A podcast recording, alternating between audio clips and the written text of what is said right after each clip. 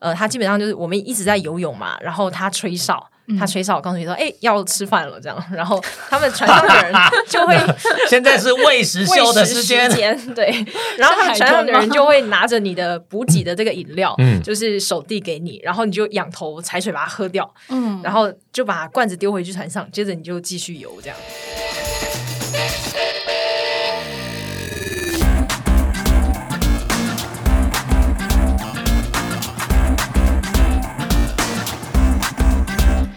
欢迎来到运动人的 Pancake，我是 w i n d y 我是老吴。我今天非常的荣幸，因为我们有一位真的是台湾之光。嗯，这位台湾之光呢，他才落地三天，从国外回来，就坐在我们的录音室里面。哦，他真的是归国的台湾之光。对，他在国外呢做了一件创举，嗯，不但是台湾的创举，甚至呢也让我们台湾的国旗在。世界的游泳舞台上面飘扬，那我觉得也许台湾有一些运动哦，你要在世界舞台上面有一席之地，或是稍微露个脸，并不难。但是游泳这件事情真的很难，尤其是在长泳的这个领域项目当中。所以今天呢，现场我就要给予非常非常大的掌声，因为我们要欢迎到的是台湾首位挑战直布罗陀海峡泳渡完成的教练徐问儿教练。教练好，大家好，我是问儿教练才。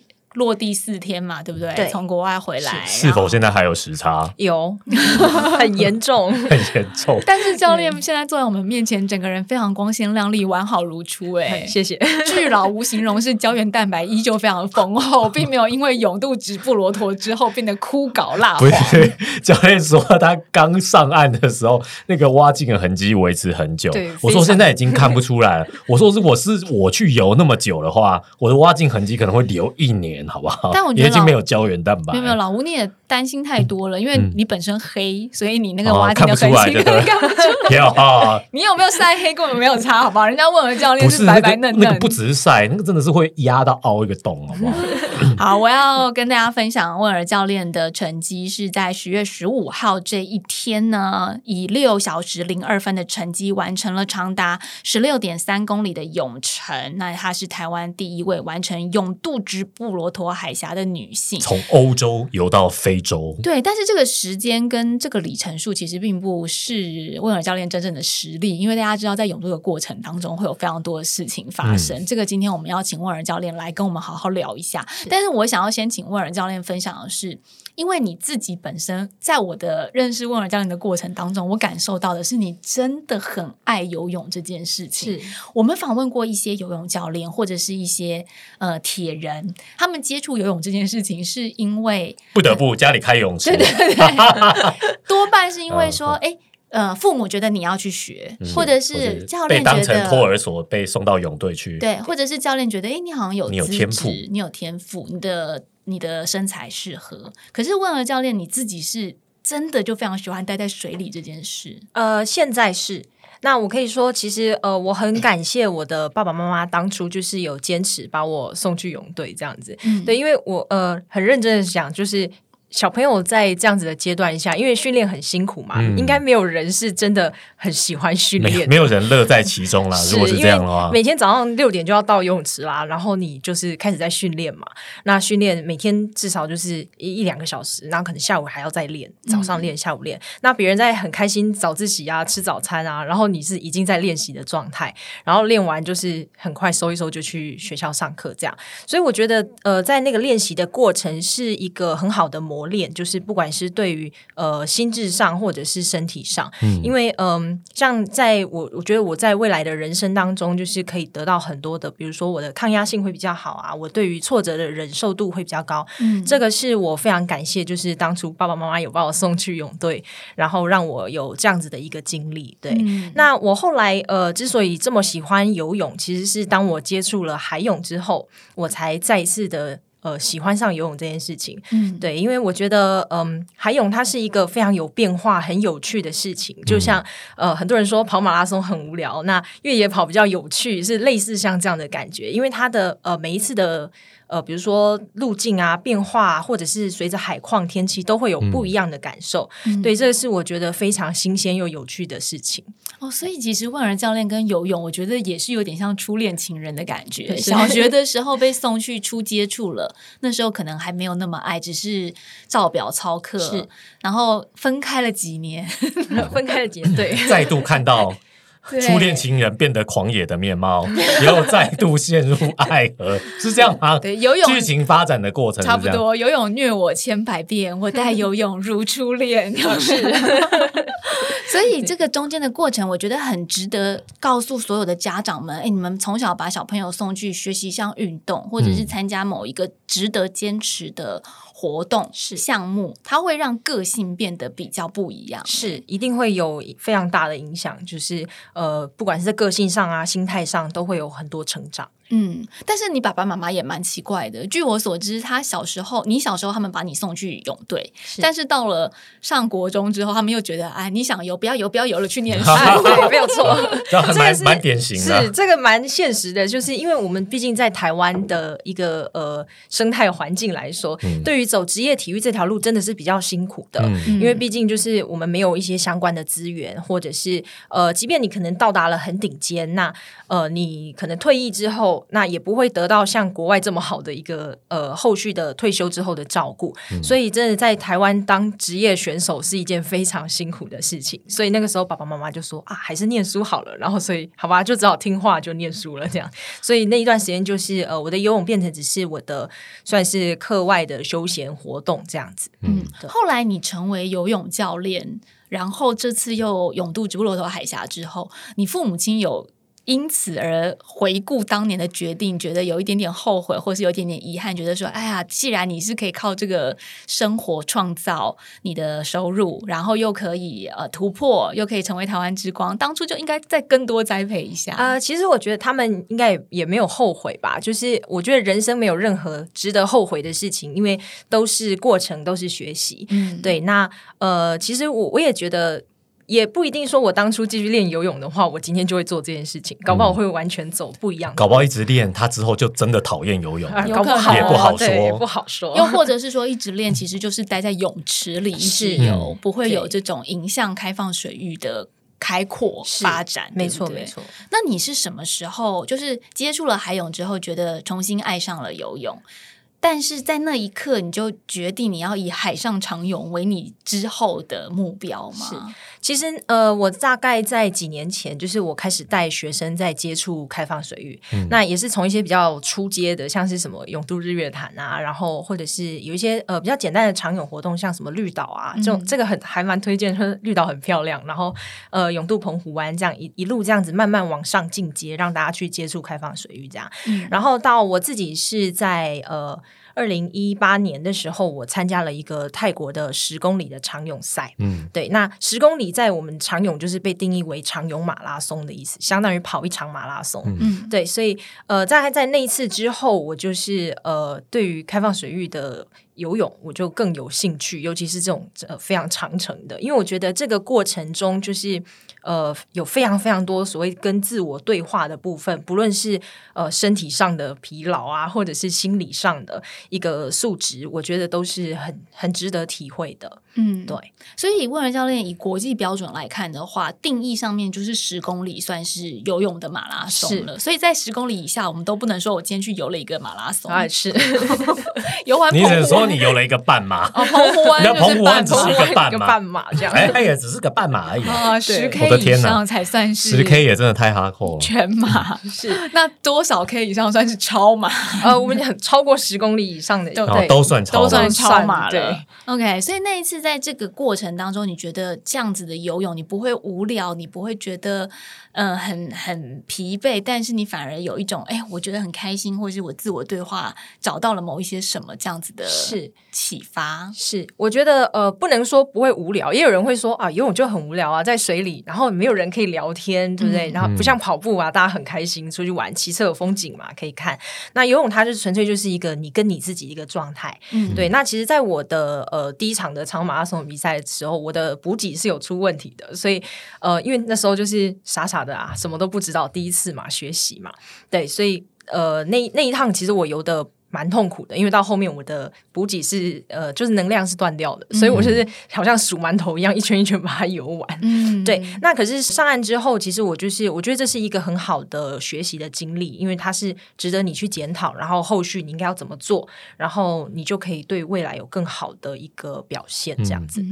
所以游完那一场之后，你就下定决心说你要去游一些游泳界的大赛事，像是直布罗陀海峡或是英吉利海峡这样的。其实也没有这么快，我后。后来还是就是一样，就是持续带学生。那为什么会这呃这么想要带学生去参与这一块？因为我觉得我的学生大部分是以铁人为主嘛。嗯，那呃大部分的人就是。哦，下到呃，在游泳池是可以游泳的，然后下到开放水域，他们就会非常非常的紧张。嗯，对，那这个紧张可能会让他就是变成没有办法游泳，甚至不会游泳。对，那他可能就是哇，下水一百公尺就被人家击落了，然后就铁人赛就没有办法完成。所以我觉得这是一件非常可惜的事情，毕竟大家花了这么多的时间，然后心力在准备嘛。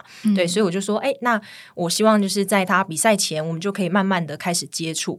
那对我来说，我觉得如果你搞定呃海泳这样的状态的话，其实。如果像活水湖这样的一个比赛的话，对你来说应该是会相对比较轻松，就是大型游泳池而已。没错，所以我就是还蛮积极把学生带去海边，开始做呃所谓开放水域的推广。嗯，对。那当然在做这个推广的过程，其实我也看到一些所谓呃台湾的一个困境，比如说我们的呃。教育在游泳上的教育是比较不足的，嗯，对。以往大家可能就想学校教游泳，就说，哎，你游完二十五公尺，或你游完五十公尺，他就说，哎，你过关了，可以毕业了。对，那但是其实这样子的游泳能力，呃，并不算是。呃，一个合格的游泳能力啦，可以这样讲。对，毕竟我们讲说，呃，台湾没有太多的深水的游泳池的环境可以让大家练习，所以很多人看到哇，踩不到底，他就开始变得非常的紧张，没有办法呼吸了。对，对，那所以我就是从不管是我的泳池的教学，还是到海边，我就是很注重这一块的教育，教大家说，哎，在海中怎么样浮着啊，怎么样沉下去啊，做一些基本的控制，让大家更能够放松，然后感觉到自己在水里的一个。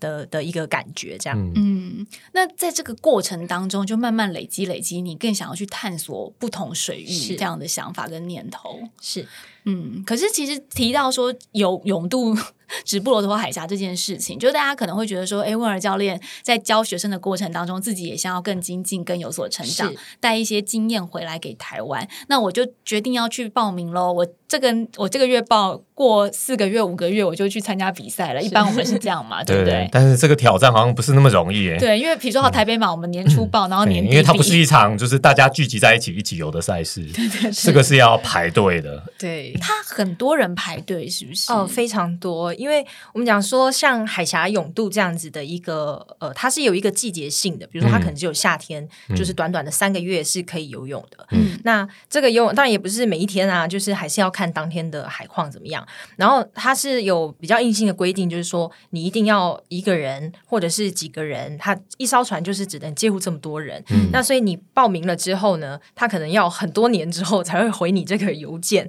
好跟你说哦，你现在订船可能是两年后才会排到你哦，或者是三年后之类的。所以他的机会是一个非常非常难得的一个取得的机会，这样这感觉很像年为单位，我的天，他感觉很像是一封写给未来自己的信，有没有？我们会把那个信装在瓶子里面，然后。丢到收到回函的时候，想说：“哎，这个是在讲什么东西？我不记得 我有做过这件事，我报名过吗？” 所以问了教练，你收到信的时候，想说：“哎，哦，对我有申请，这样还是说你心里其实？”送出申请的那一刻，你就一直在训练，跟一直在挂心着这件事。呃，我觉得它是一个所谓长期的目标，嗯，也就是说，你在这个整个过程中，你要呃开始逐步的规划你的人生。我们讲说，这样子的准备其实是以年来计算的嘛，你需要持续累积很多的开放水域的经验。嗯，然后一方面是为什么要出国？呃，是希望能够跟国外的不管是其他的泳手或者是其他的教练，你可以得到很多的学习的经验，就是。不管是他们的教学上啊，或者是心态上，那我觉得这个都是非常非常值得的一个经验。嗯，对，那它是逐步的这样子累积上去，直到你去挑战。所以我觉得它是一个很循序渐进的、有规划性的一件事情。他没有办法说哦，我今天报名，然后哦就去了这样子，他不太一样。即便是教练级的人物也是这样，是就是要非常非常的认真看待。那这个过程中，我觉得比较难的是我的。呃，不管是工作上或者是生活上，还有我的训练上的一个平衡，是我觉得最大的考验。对，因为毕竟我们不是职业选手嘛，那我们还是要教学啊，要工作，对。然后你你还是有你自己的休息的时间，因为其实休息回复也是非常重要的，尤其是我们的毕竟容量要这么大，嗯，那你需要很多时间来恢复你的身体。那我觉得这个是当初呃算是挑战最大的一个部分。我觉得不只是这个训练的部分挑战很大，耶经费的部分也挑战很大。哦，对啊，乌尔教练这次出国出一个超级久哎。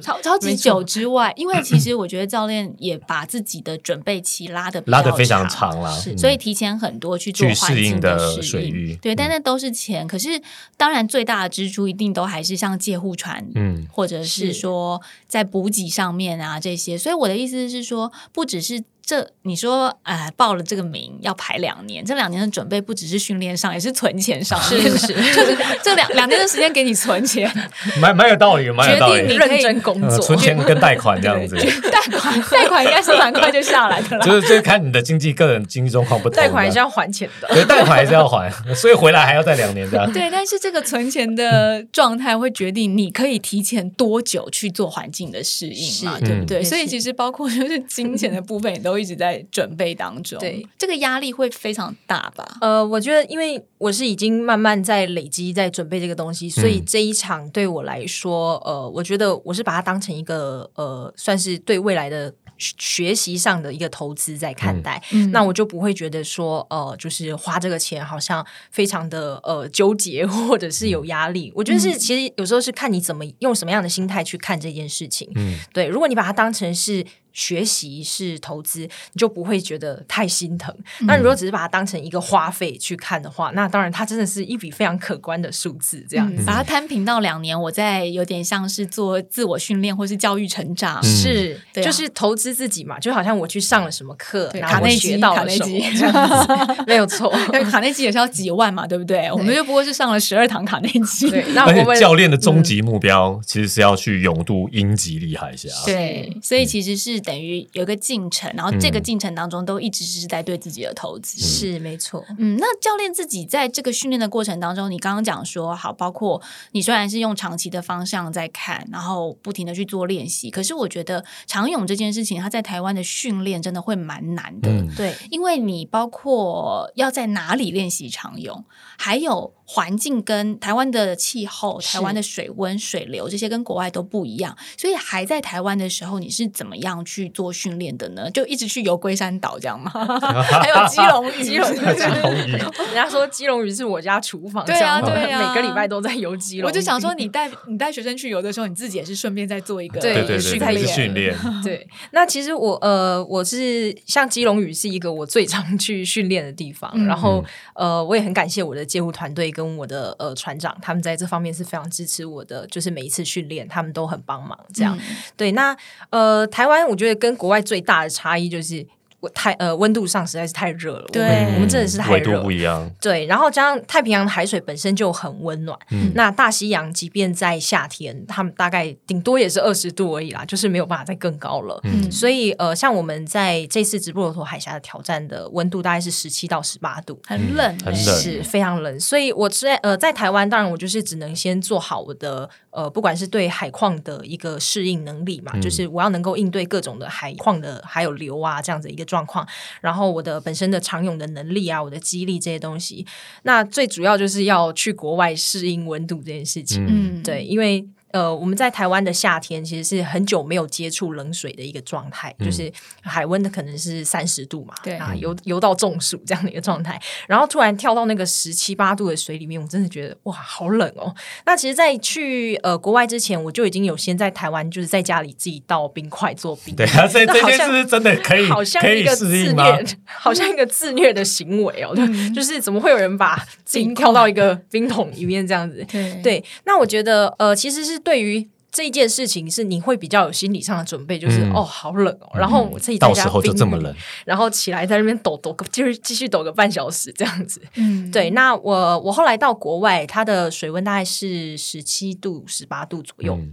对，那我第一天其实我只能游十五分钟，哎，嗯，我就再也受不了了。我觉得我的四肢都已经麻了，我的手开始没有办法灵活的控制，然后我一直在抖，一直在抖，就是不管怎么游都暖不起来的那种状态，所以我就上岸了，然后回家继续一直抖，抖到我去冲了热水澡，我还在抖，这样。对，因为我必须跟听众报告，我就是之前我们其实访问那个陈泰的时候，还有包括我挪威游峡湾，他也在台湾做冰水的训练，一定要对对，但是他去游的时候是可以穿防寒衣的。嗯，还有包括我自己也有跟听众分享，我去意大利比世锦赛的时候，水温也是差不多是七十八，但是我们都觉得好冷好冷好冷，可是我们觉得好冷，我们是穿着防寒衣下去，觉得好冷好冷。对，问了教练在挑战泳度的这个规则里面是不能穿防寒衣的，是。也不能带鱼雷浮标的，也不能碰到自己的船的，对。对不对？全程就是你只能在水里，然后持续的在游泳这样的状态。对，所以大家大家太残忍了，听众想象一下，就是在那么冷、倒着冰块的这个温度的状态之下，你是不能穿防寒衣，然后你要在里面待六个小时，我觉得好可怕。对啊，你要说什么马拉松？我们马拉松的时候还可以坐在补给站休息一下吧？哦，对啊，不能上船。直布罗陀海峡的时候是没有地方可以坐着休息的，是不能上船休息一下，我觉得蛮不人道的耶，就很像很像一个我讲说，它就是一个自我挑战的历程嘛。所以就是不管遇到任何的状况，那我们都只能继续在海中游泳，比如说流很强啊，浪很大，我们还是只能继续游。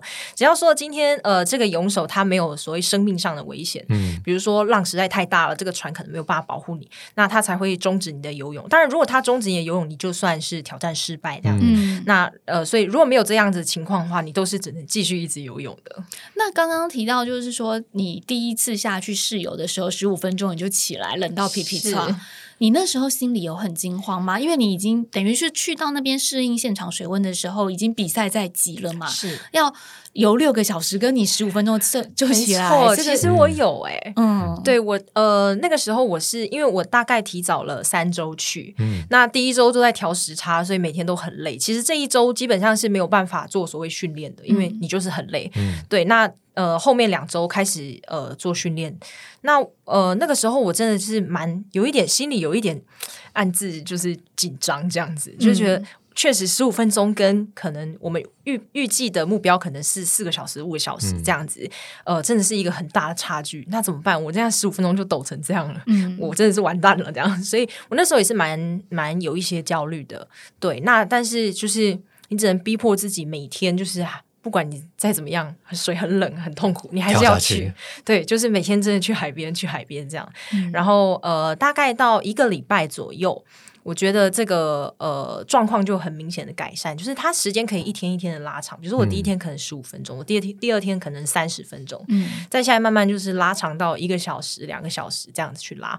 对，那其实呃最大的改变，我觉得在于说，原本可能你觉得很冷，好，然后你一直在发抖，到后面是你上岸可以去吃冰淇淋都没有问题。哦，好强哦！人体的 极限是可以这样被激发的，是就是自己我自己也觉得是一件很神奇的事情。我没有办法想象，我第一天下水抖成这样，上岸还要叫我去吃冰淇淋，应该是发疯了吧？对，所以其实这样子的温度适应，它在一两周之内，身体是会自动调整的。嗯，我觉得当然每一个人还是有一些呃自己的身体的因素吧。我觉得这个还是会有一些个体差异，但是我自己的话，大概是花了一周左右的时间。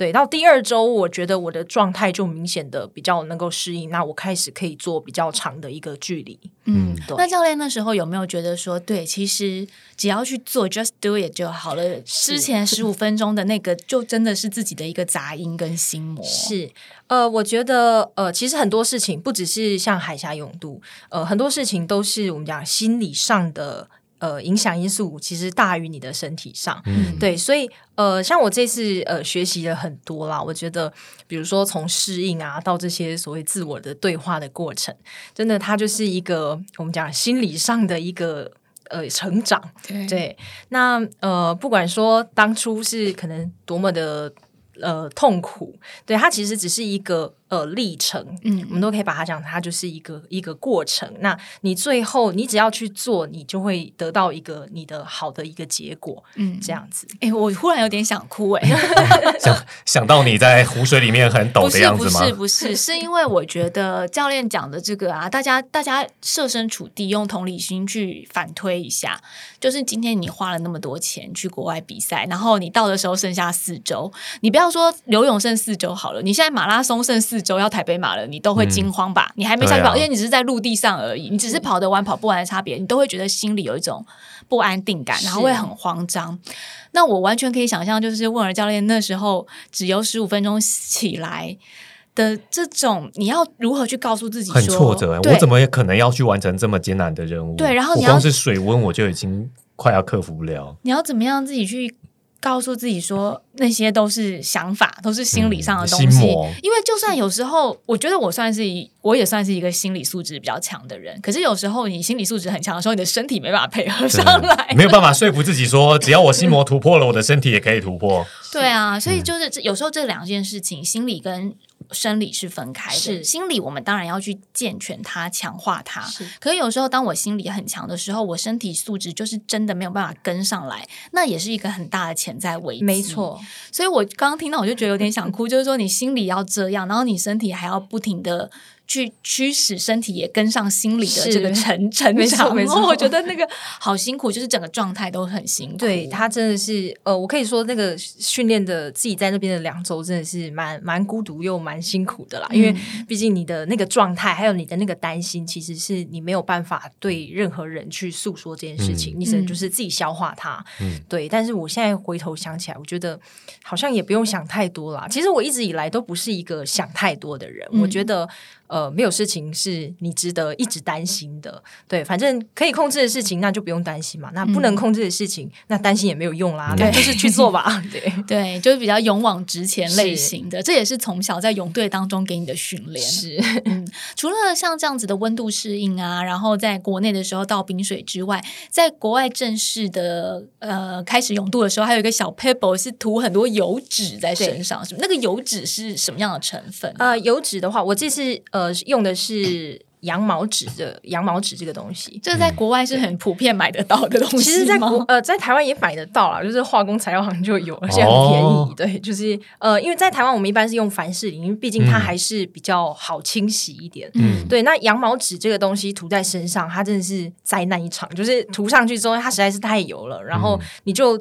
不能再去触碰任何的东西，嗯，所以你最好是挖镜泳帽都戴好了，然后是由呃你的这个团队旁边旁边的其他人来帮你做这个上油脂的动作，嗯，对。那其实油脂对于呃保暖并没有太明显的效果，毕竟呃我们在呃穿泳衣的身上的部分还是没有涂的，主要还是涂在手啊脚啊这些地方，对，它主要做的是呃。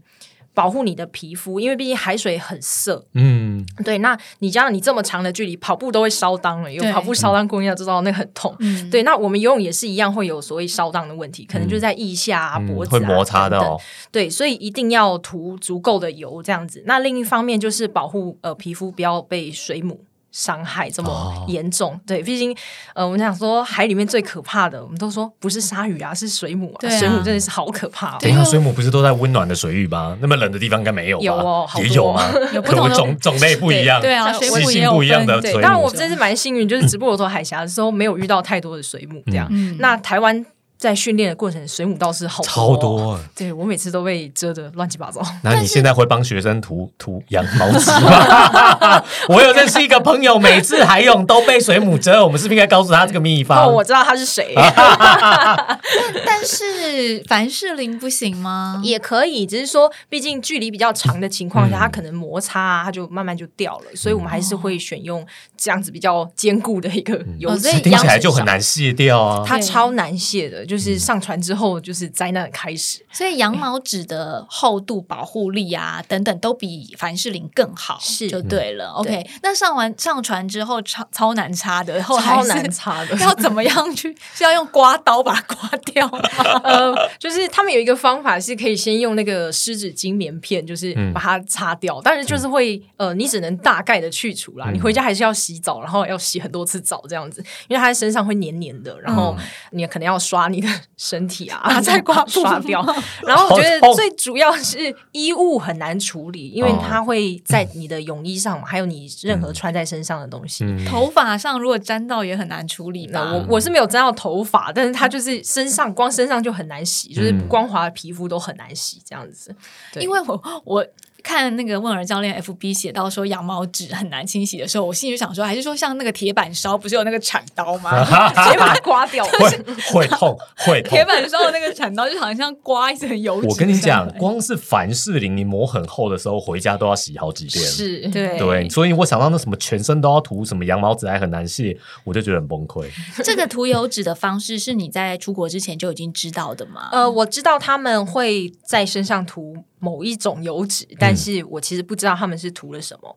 那后来我就是我也去透过网络，就是问了一些呃国外的泳手，他们这个东西大概是什么东西，然后我去找呃相同成分的的的东西来来，就是来涂在身上这样子。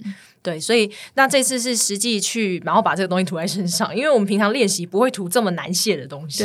对，那我觉得嗯，它确实是一个蛮有效的，可以防摩擦，也可以保护皮肤的一个东西。嗯，那除了这个图油脂，这是比较新鲜的一个体验之外，在补给上面跟你原本设定的想象是差不多。我觉得这件事情超困难的，因为刚刚就说到不能碰船，是到底长泳选手平常都要怎么练补给？补给的话，就是我在台湾的训练也是一直在尝试。那就是补给团队那边会给我建议说，哎，可能你要吃些什么东西。对，那呃，这次的补给，因为呃，它其实不算到一个超级长的时间啦，就是我们讲六小时还好，所以我们就我们就是都是以液态的补给方式，所以我可能就是用能量粉，然后调成呃调在这个水。里面，然后就是呃，我们是才每一个小时左右喂一次，嗯，对。那这个喂食大概就是十五秒内你就要结束。为什么要这么快呢？就是呃，毕竟我们在海峡泳渡嘛，它的海流是很强的，所以你在那边停顿的越久，你就会被海流往回带，嗯，然后或者是偏移你要去的路线，嗯，所以它当然就是要求你要尽快的把它完成。所以呃，它基本上就是我们一直在游泳嘛，然后它吹哨。他吹哨，告诉你说：“哎，要吃饭了。”这样，然后他们船上的人 就会 现在是喂食休的时间，对。然后他们船上的人就会拿着你的补给的这个饮料，嗯，就是手递给你，然后你就仰头踩水把它喝掉，嗯，然后就把罐子丢回去船上，接着你就继续游这样子。所以这个补给十五秒之内就要完成，是大会给你们的规定，还有借护船给你们的规定，并不是你对你自己的要求。呃，基本上就是。大家都要有这样子的认知，就是在呃海峡泳渡的过程，越少停顿越好。嗯，对你停的越久，对，就是对你的游泳是越不利的。所以是共识，但是这个共识是可以调整的，比如说是可以调整成二十秒，或者是三十。基本上他是跟你讲说，呃，三十秒内要结束。OK，当然越快越好。嗯，对。那这个喂食秀是一小时发生一次，也是你们共识，就是想要半小时就喂一次，还是一小时就喂一次？这是有调整空间的吗？是是有调整空间，因为每一个人的呃状态还是不太一样。有的人可能习惯哦一一小时喂一次啊，或者是呃半小时就喂四十五分钟就喂，都是都是可以呃调整的。嗯，对。那如果说你今天原本设定是一小时喂一次，就一直讲喂，好奇怪。他就是喂，刚刚就说是喂啊。但 是他刚刚用的就是“喂”这个字，但是因为问和教练坐在我正对面啊，我讲说“喂”，然后我就一直觉得这是海狮吗？是海狗吗？这样子，就是这个一小时喂一次。我原本设定一小时了，但是如果今天我实际在游的时候发生了状况，我觉得我现在就是需要二十分钟，马上就要吃。他是可以临时举手，就是摇旗呐喊，说我也是可以的，也是可以。对，只是基本上就是我们在整个呃在台湾的训练，其实我就已经模拟过很多次。呃，多少时间我要去抓？那还有包含我要吃什么，我会不会不舒服？比如说有的吃有的东西吃下去，你可能胃会胀，然后你可能就会开始呃反胃啊、想吐啊。呃，像跑步也是一样嘛，就是千万不能有这样的情况。补给品要先试过，对，然后也不要吃从来没有吃过的东西。我们都说，在你呃正式比赛的时候，不要突然用新装备或者是吃新的东西，因为你不知道这个东西吃下去对你有什么样的影响。嗯，那万一你在这一次的补给出了问题，它可能影响到你后续，你都补不进去了，那这个能量链就会断掉，就是一切就完蛋。嗯，那。这样子的补给，比如说以温尔教练刚刚说，当然都是以补给能量粉泡水作为液态补给。是那有没有可能在过程当中，除了假设啦，假设你的能量是充足的，那这一次比如说两次的能量粉加上水之后，我想要喝一杯台湾的奶茶，也是可以这样调整。就是我的意思是说，是可以，只要你的身体状态跟补给团队沟通好，就是顺序是这样摆。对，对他们呃，基本上我们会有一定的就是测试过了，说我第一个小时吃什么，第二个小时吃什么。对，然后在呃有比如说未来可能要有更长的时间的挑战嘛，那他呃就不一定会只喝液态，因为毕竟我们还是要让我们的胃里是有饱足感的一个状态，所以可能像他们比较常见就是吃根香蕉啊，然后也会有人吃好所谓好吃的让心情好的东西啊，比如说在海面上怎么吃，就是踩水踩水吃，对，比如说他们很喜欢吃什么。甜甜圈啊，这种东西，对，就是你知道，毕竟游的很孤单寂寞，又要一些 comfort food，总是要吃一些好吃的吧？对对对对，因为我个人觉得，有时候补给除了你要吃的下去之外，应该是说这个补给它要对你有帮助之外，最你要愿意吃它，你要吃得下去，要让你有胃口啦。对啊，像我们爬山的时候也会强调说，你带的补给品，你能量棒那些当然是效率最高的，但重点是你要吃得下去。是啊，你要吃得开心。像我很不敬，我每次游泳完我都只想吃泡面。补给要怎么做到这一点？你说在海上，海上可能没有办法做不到。你可能要把它放到就是类似像什么管状，然后一吸可以吸出来的。他们也有人会喝鸡汤，喝鸡汤，对，就是弄个热汤。因为毕竟你可能游了十几个小时之后，你就是又累又冷的话，他就是能够喝到一碗热汤是一件很幸福的事情。所以在更长的距离当中，我们就可以看到各式各样各国特产。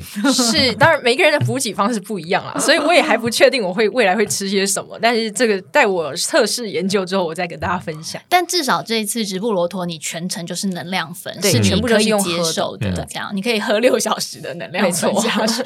哇，我觉得好厉害哦！六小时都没有吃东西，就不要说游的时候会耗尽体力，就是一直在喝能量粉加水这件事情，我觉得确实也是需要被训练出来。因为你要你的身体是可以有效率的吸收这个东西的。嗯，那我们在节目一刚开始的时候有提到，就是永渡直。布罗陀，它的官方距离是十六点三公里，但实际上教练其实是游了十八公里多。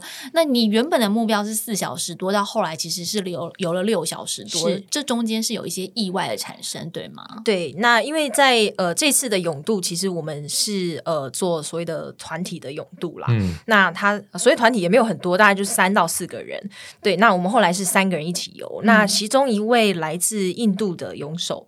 对他就是因为他比较晚来适应温度，那毕竟印度也很热嘛，所以对啊，印度可能也没有。然后加上他又非常的瘦，就是有冰块腹肌的那一种体型，对，所以他对于温度这件事情就是还非常没有办法适应。他一直到呃我们的呃永渡的前一天，他都还在发抖。嗯，那其实我们都知道那个状态，呃，是不太妙的，因为我们自己也是这样抖过来嘛，所以我们都知道说，哎，他其实应该是需要有一点担心这件事情的。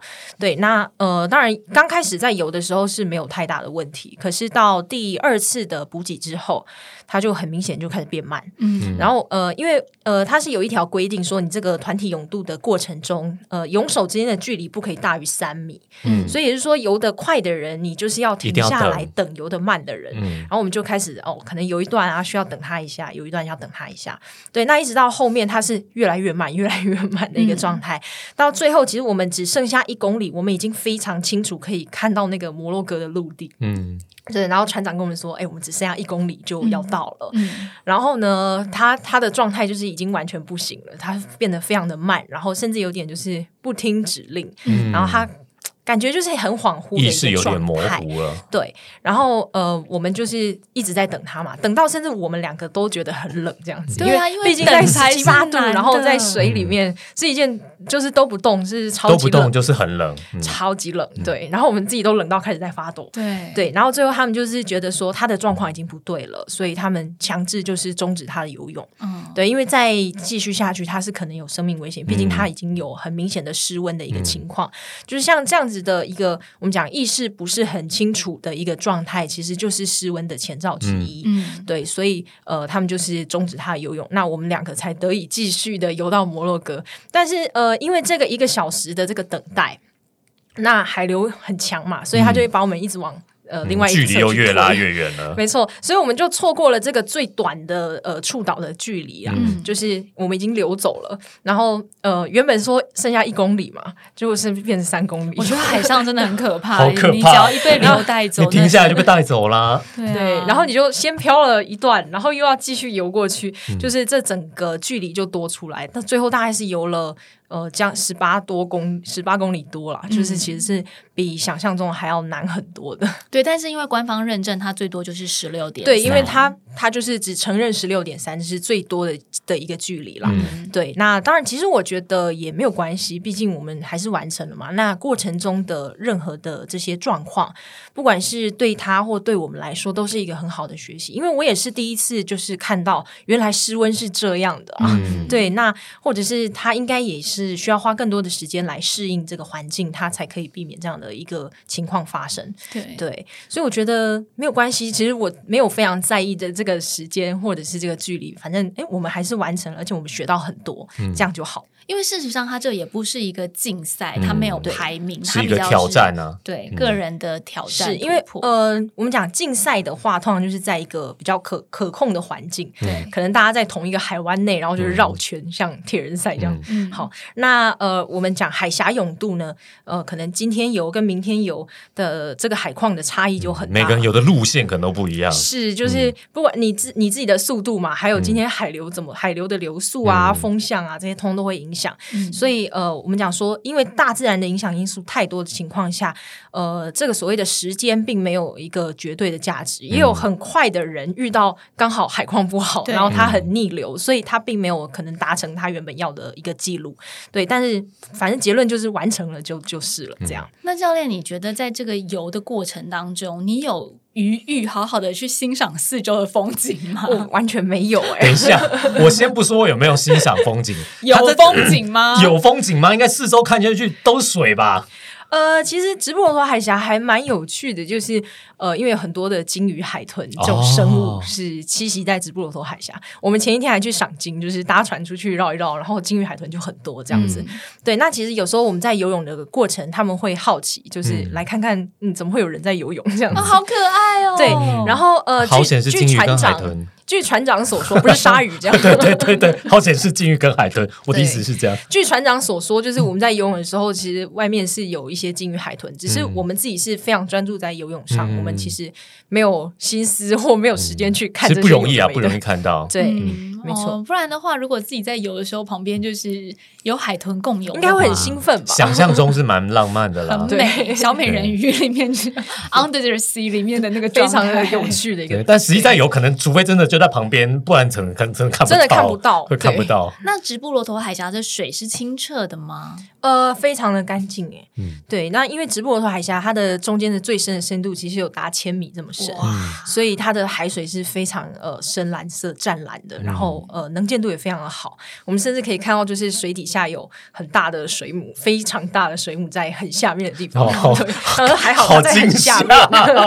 对，还好有涂油脂，厚厚的油脂。不是你看到那么大。还好它没有浮上来。对，哇，也是有有趣的部分啦，就是还是可以欣赏海带给我们不一样的大自然面貌。是，嗯，那在这个过程当中，毕竟看到水母啦，或者是没看到那些鲸豚，水很蓝，它都只是一瞬间的感觉。但是要历经六小时，这个中间的耐心，就像我们今天节目一刚开始也有提到，在游泳的过程当中，你又不能，虽然你有同伴，如果有同伴共跑跑这个什么五十小时的马拉松，你还可以讲个话。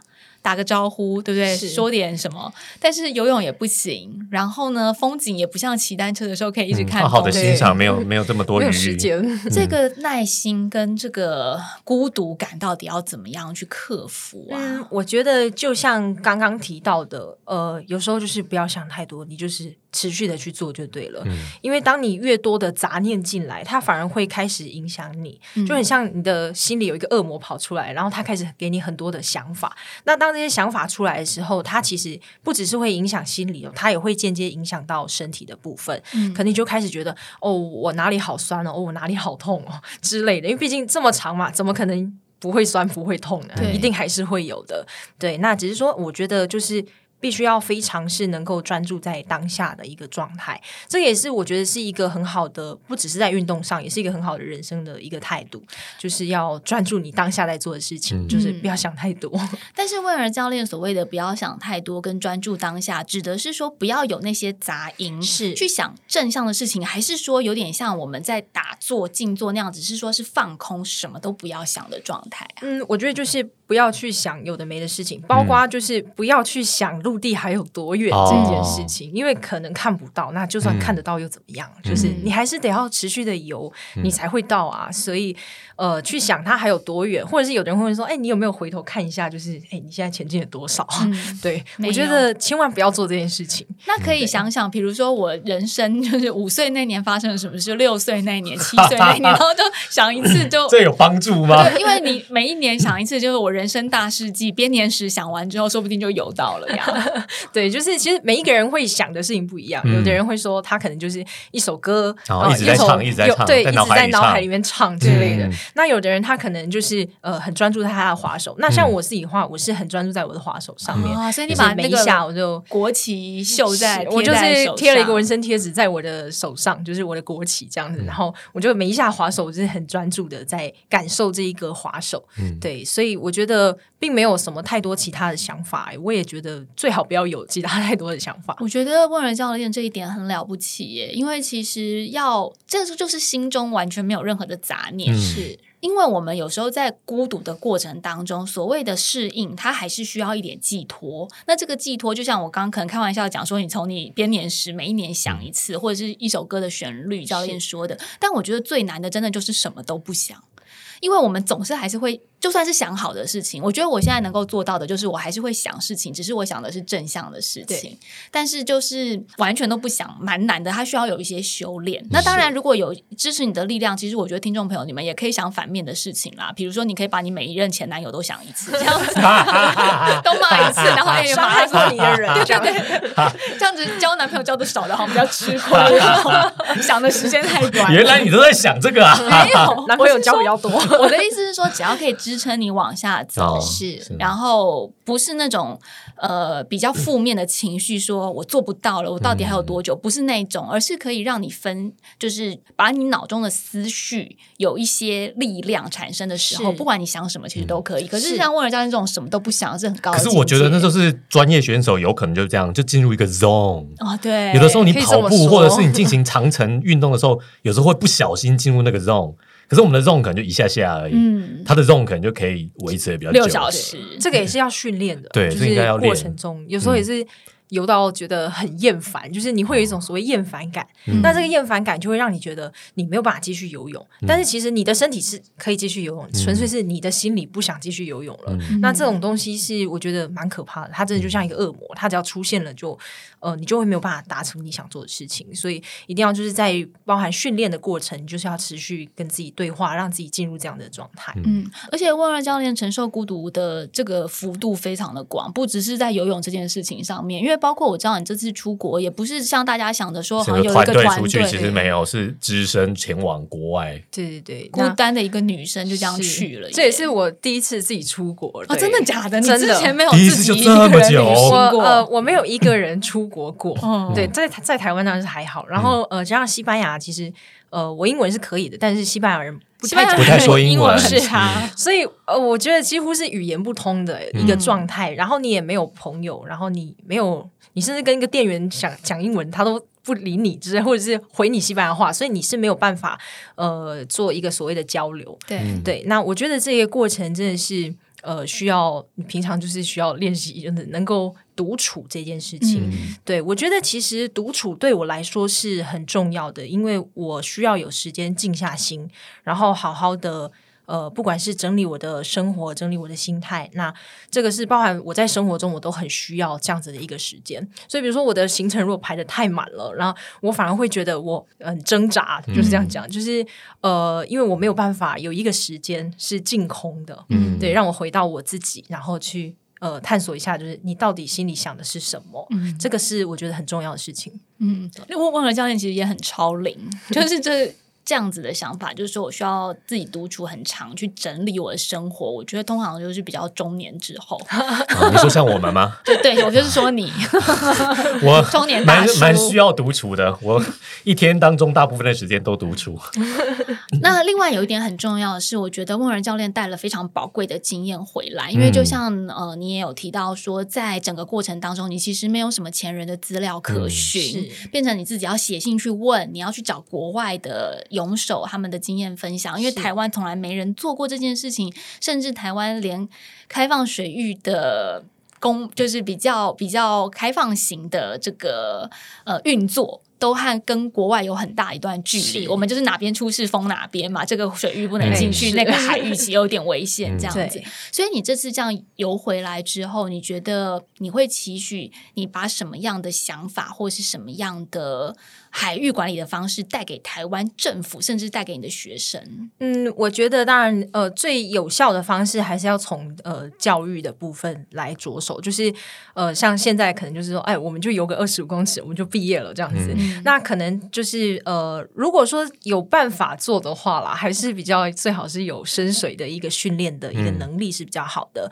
或者是像比如说，也可以给小朋友一个这样子的挑战，好，可能呃去达成，比如说像。像国外有一些蛮有趣的，比如说他什么潜水下潜水领毕业证书啊之类的，或者是游到某一个岛上面领毕业证书，我觉得这个也是呃很很酷的一个方式。不管是就像我们刚刚讲说心理上的一个成长，或者是他的一个能力上的一个增加，其实都是我觉得是很值得学习的。嗯，对。那像国外他们，我们讲说水域的开放真的是呃非常的。呃，对我来说，我觉得是哇，大开眼界。就是比如说，他们一条河上面可能就是同时有的军舰啊，然后有交通船啊，然后但是划船的人还在划船，游泳的人还是在游泳，这样子。对，在在台湾，我们就是呃，比较说，比如说这里就是不可以做什么，那里又不可以做什么，它只有规定的特定的活动可以在某一个区域。但是我觉得这个是蛮呃，对我来讲比较。有点觉得可惜的部分，毕竟就是海洋这么广阔这么大，那我觉得我们的呃，不管是心态上，也应该是更更开阔的一个一个状态。对，当然要要求到这样子的话，那还是从大家的基本能力要够嘛，不然就是去海边就出事了，就会怕，对怎么可能做这样的事情？对，所以这也是我觉得呃，就是未来很值得做的，不管是教育上的推广，或者是我们讲成人的，就是大大众普罗大众的一个。呃，一个基本的游泳的能力，我觉得这个都是很值得大家去学习的。我觉得基本教育的推广真的很重要啦，就是观念上面，我讲一个。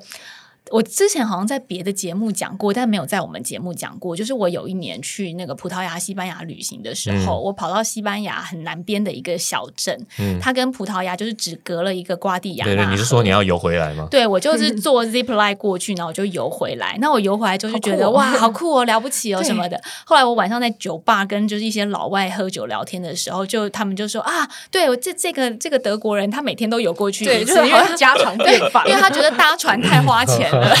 不如就游泳吧，换你衣服就搞定了。他就觉得，哎呀，我就这边 long stay，我每天就要过去葡萄牙那边，我还要搭船，还要花就是不知道两欧三欧，我不如就游过去，超酷的，然后每天都做。就是对他们来说，他们的观念上，包括也没有人会在那边管你说你要这边下水游到对岸葡萄牙，根本就不会有政府说不行哦，你这边水域活动要申请哦，要罚钱，要递交哦，要公文哦，没有这回事。你想游过去葡萄牙，你就游过去葡萄牙吧。你想偷渡去。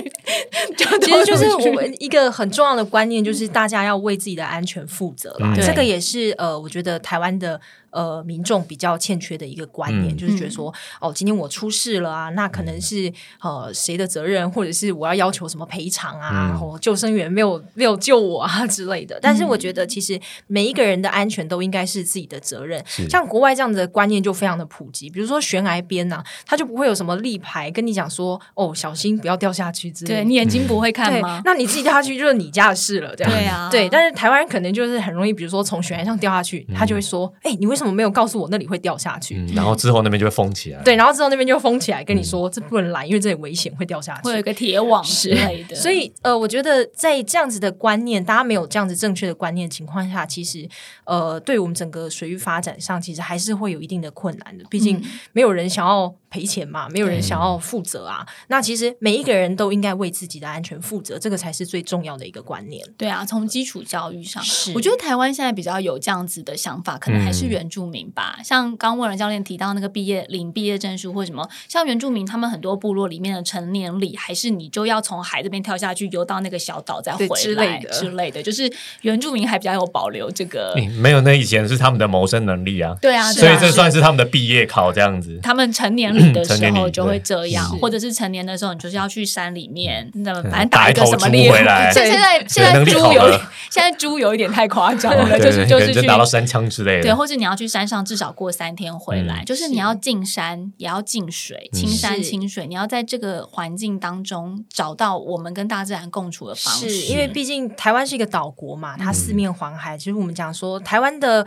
呃，台湾的人民有点我们讲说背对海洋的岛民啦，就是我们对于海洋是非常的惧怕的、恐惧的。但是其实大海就在我们周围啊，它应该要是呃我们的生活的一部分，甚至我们讲说我们的呃环境给我们的一个礼物。我觉得应该是你要有能力去享受这件事情，而不是害怕这件事情。对，所以请不要再觉得海很可怕了，可怕的是你没有具备足够的能力去没有做好准备，对，没有做做好。准备去亲近他。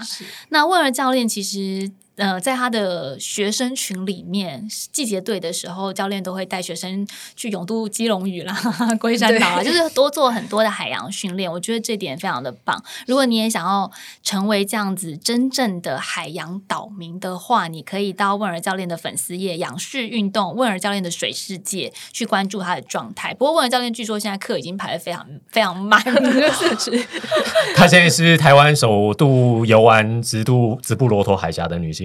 所以光是这个接下来想要练长泳的人，大家都会蜂拥而至。对啊，对啊，所以关注一下教练的粉丝页，就算你没有排到他的课，嗯，如果你幸运排到了，我们帮你排。如果想要排，可以提早排，提早排，对，提早排课，就像就像报名海峡泳渡，两年是不是？现在报整报二零二五年的课，没有这么久了，不用那么久了哈。OK OK，教练会发函通知你，可以等一下，可以等一下，我愿意等。你中选了，这样子轮到你。了哟，对对对，但是就算没有上到教练的课，我觉得从教练的粉丝页上也可以有很多对于水域、对于海域的知识增长。我觉得这些都是我们需要的，也非常谢谢教练给我们台湾开了另外一扇视野的窗。真的在这一趟过程当中观察教练的动态，觉得自己也学到了很多。是，嗯，今天谢谢教练来，谢谢大家收听，我们下回见，谢谢大家，拜拜，拜拜。